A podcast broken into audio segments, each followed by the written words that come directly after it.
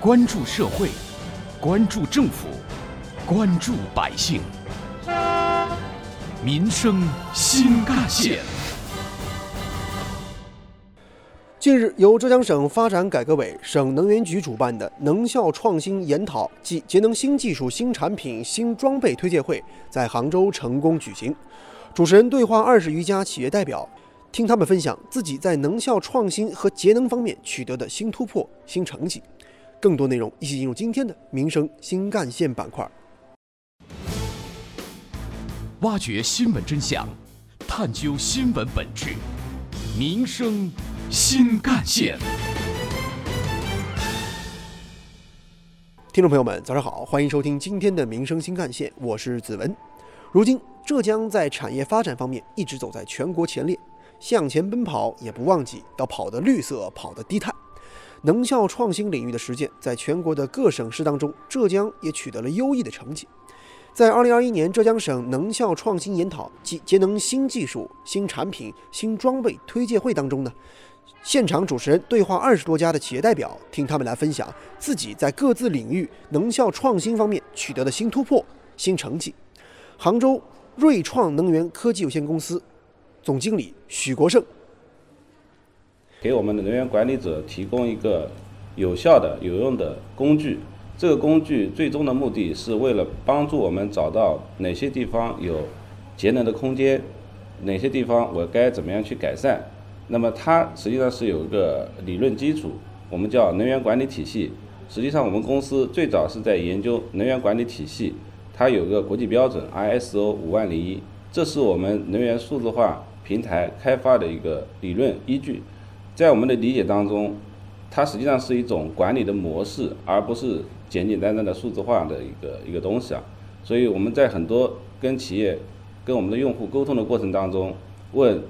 嗯，数字化能源数字化想要实现什么功能？其实我们大多数没有办法提提出具体的需求。那这个呢，就是我们对能源管理那块可能还比较呃欠缺。所以我觉得做能源数字化前期把能源管理先要理顺，这样的话我们就知道这个数字化能干嘛。浙江易享信息技术股份有限公司是一家致力于为中小工业企业的节能提供。全流程数字化咨询服务的技术型公司，总经理杜磊明。啊，我们的主要产品呢是 IEC 的这个数字节能的互联平台。啊，那这个本身这个产品呢，就拥有对这个能耗数据的检测、预警、对比、改善等主要这些功能。啊，那平台呢是本身是利用了这个互联网的大数据的算法呢。为这个中小企业呢定制了一套这个叫标准化的服务体系，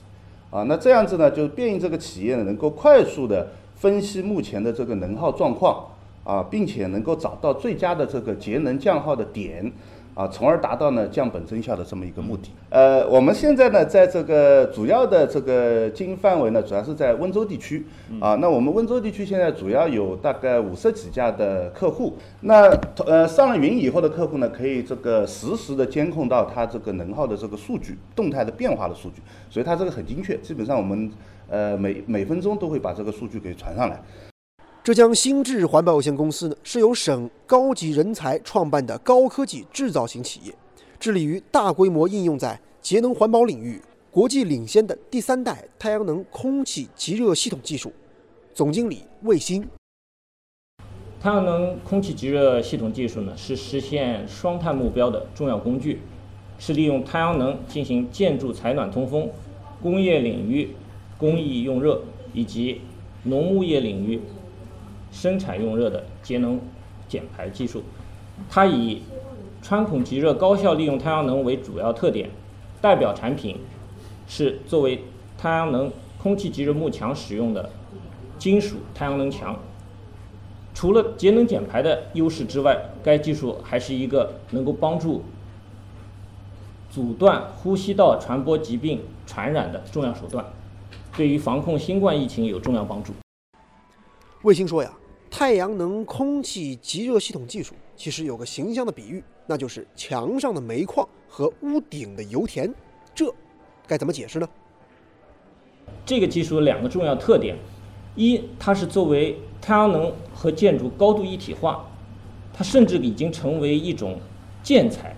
那么，它作为一种标准的建筑装饰材料呢，能够替代我们现在常用的外墙装饰材料，比如铝单板、陶板、石材这些纯装饰作用的建材。那对于业主来说，同样花钱，用这个太阳能建材，它也可以来装饰墙面。二呢，是这个上了墙和屋顶的建材，它同时也是一个强有力的能源基地。那么这个技术最高能将太阳辐射能百分之八十五转化成可以有效利用的热能，直接将原来闲置的建筑墙面和屋顶转化成一个个分布式的可再生能源站。这个技术既可以用在新建建筑上，也可以用在既有建筑的改造上。由于这个基数很大，所以它的产能的潜力就很大，也就解释了这个比喻当中油田煤矿的这个含义。除了以上内容，在当天的分享活动当中呢，宁波德曼压缩机有限公司、宁波凌锐新能源科技有限公司、嘉兴引智动力科技有限公司、浙江永发电机有限公司以及浙江诺亚氟化有限公司的业内人士纷纷参与直播和互动，共享行业技术与全新的发展理念，挖掘新闻真相，探究新闻本质，民生。新干线。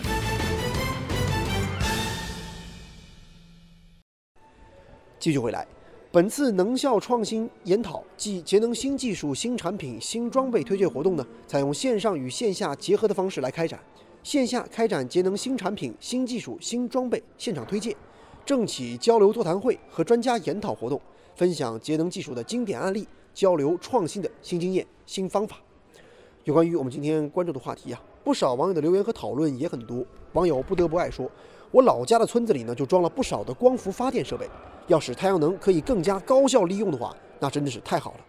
而网友大国制造则说呀：“金属太阳能墙这个产品，要是价格可以再便宜一点，那就更加棒了。”网友手机读者则说呢：“其实很多的中小企业是很需要电力、蒸汽、燃气、水等一体化的节能方案的。”有关于我们今天关注的话题。本台特约评论员、资深记者叶峰老师认为，其实节能降碳或者说节能减排这事儿，对于很多大型企业来说呢，他们可能会有成熟的方案，或者呢可以直接聘请其他公司来做出一些符合自己实际定位的具体计划。但是，浙江还有千千万万个中小企业，他们从事的行业、生产的产品都不一样，中小企业的节能降碳也是需要有人做支撑、做规划、做指导的。而如果说一家公司可以另辟蹊径，把中小企业的这部分需求满足了，做好了服务，相信这片汪洋大海会让它有足够的收获和收益。而另外一方面，其实太阳能技术如果说能在能量收集和使用效率方面有大幅度提升的话，那么这绝对是一个值得花点力气好好研究的科研方向。